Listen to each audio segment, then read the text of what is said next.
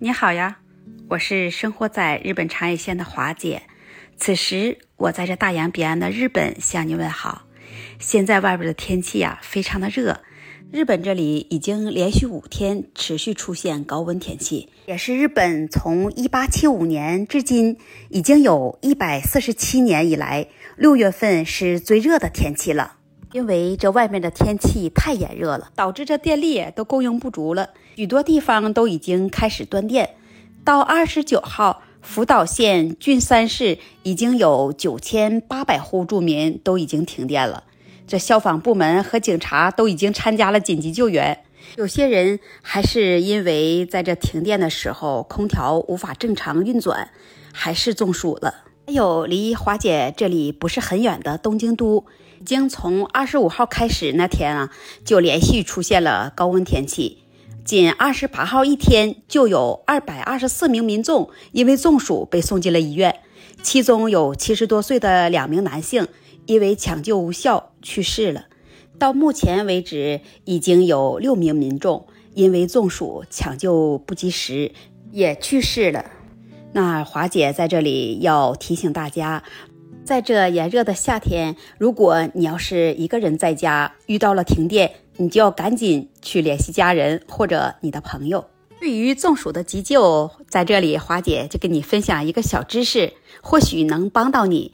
也在这里建议你在自己家的小冰箱里，你要冷冻一些小的冰袋儿或者是冰块儿。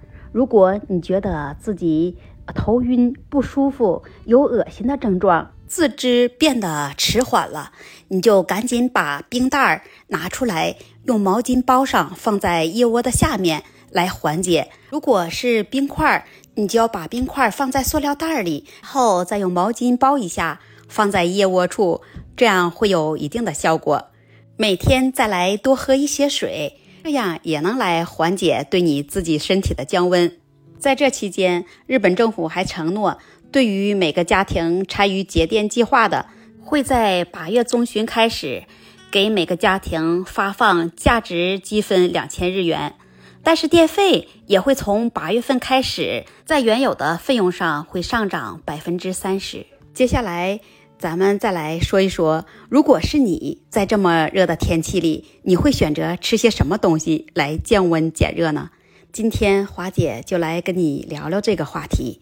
有些人会选择去吃些凉面，有些人会去选择吃些凉菜，加一些米饭，还有的人喜欢去寿司店吃些生鱼片，再加点儿凉啤酒。如果你是选择吃生鱼片，那你就可得要注意了。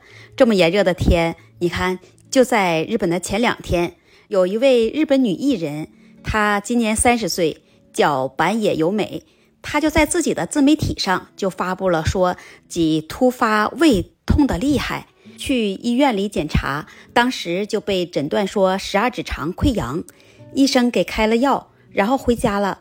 到了晚上。吃药也没有效果，痛得更厉害了。